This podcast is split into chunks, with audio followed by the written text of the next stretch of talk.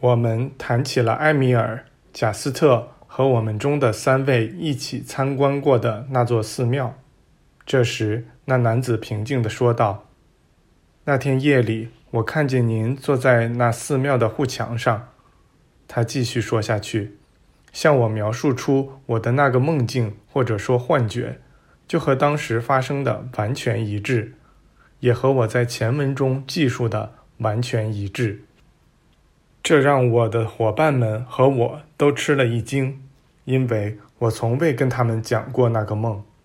这男子与我们素不相识，却把那个幻境讲述得如此生动，以至于他又重新浮现在了我眼前。然后他接着说道：“这是向您，也向我们展示出，人们来自于上帝那唯一的实体。当人们意识到这个事实，并正确使用他们的支配力时，就能井然有序地前进。”可一旦他们的世俗人格构想出力量的二元对立，他们就开始看到分裂，开始滥用他们的正当权利，开始引起分化，由此产生了遍布整个大地的分歧和深深的隔阂。人类确实是享有自由意志的，可以让他们所想的事真的发生。然而，一个转变将突然到来。因为那些分歧已几乎达到了极限，人们正在彼此靠近，人们开始认识到他们的共同起源，开始将每个人都看作自己的兄弟，而不再是自己的敌人。当这个观念被很好的吸收后，他们就将发现，他们都来自那唯一的源头，而且都得回到那儿去，也就是说，真正成为兄弟。那时，他们将置身于天堂，并将懂得天堂就意味着各个方面的内在平和，也意味着由他们自己在下面在大地上创造出的完全的和谐。他们按照自己选择的道路创造着自己的地狱和天堂。他们把天堂构想得很好，却没有将其很好的落实在大地上。上帝的确居于人们自身之中，却也居于人们周围的一切事物当中，在每一块石头里，在每一棵树里，在每一株植物里，在每一朵花里，在每一个造物里。上帝在人呼吸的空气中，在人喝的水中，也在人花的钱中。上帝是一切事物的本质。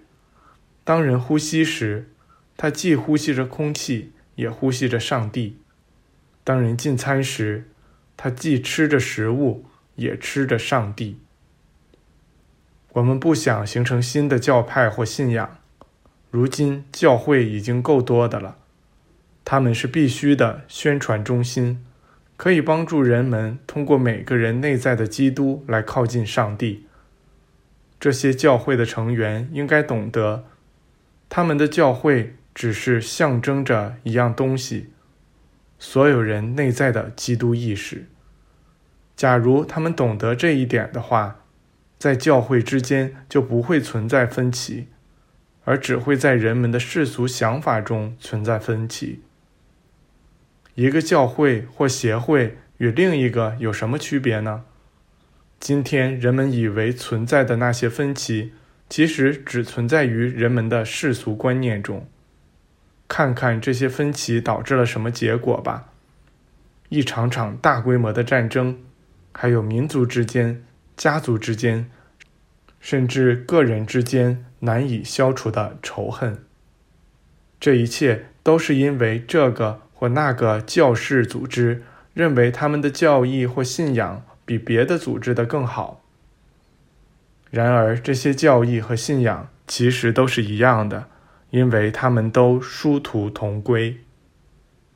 不可能每个人都拥有一个只属于自己的天堂，否则的话，一个获得了天堂准入标记并准备领取奖赏的人将怎么办呢？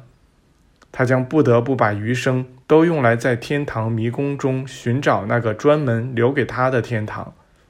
那些教会组织及其信徒正在一天天的相互靠近，总有一天他们会融合在一起，那时将不再需要有组织，一切都将消融在合一之中。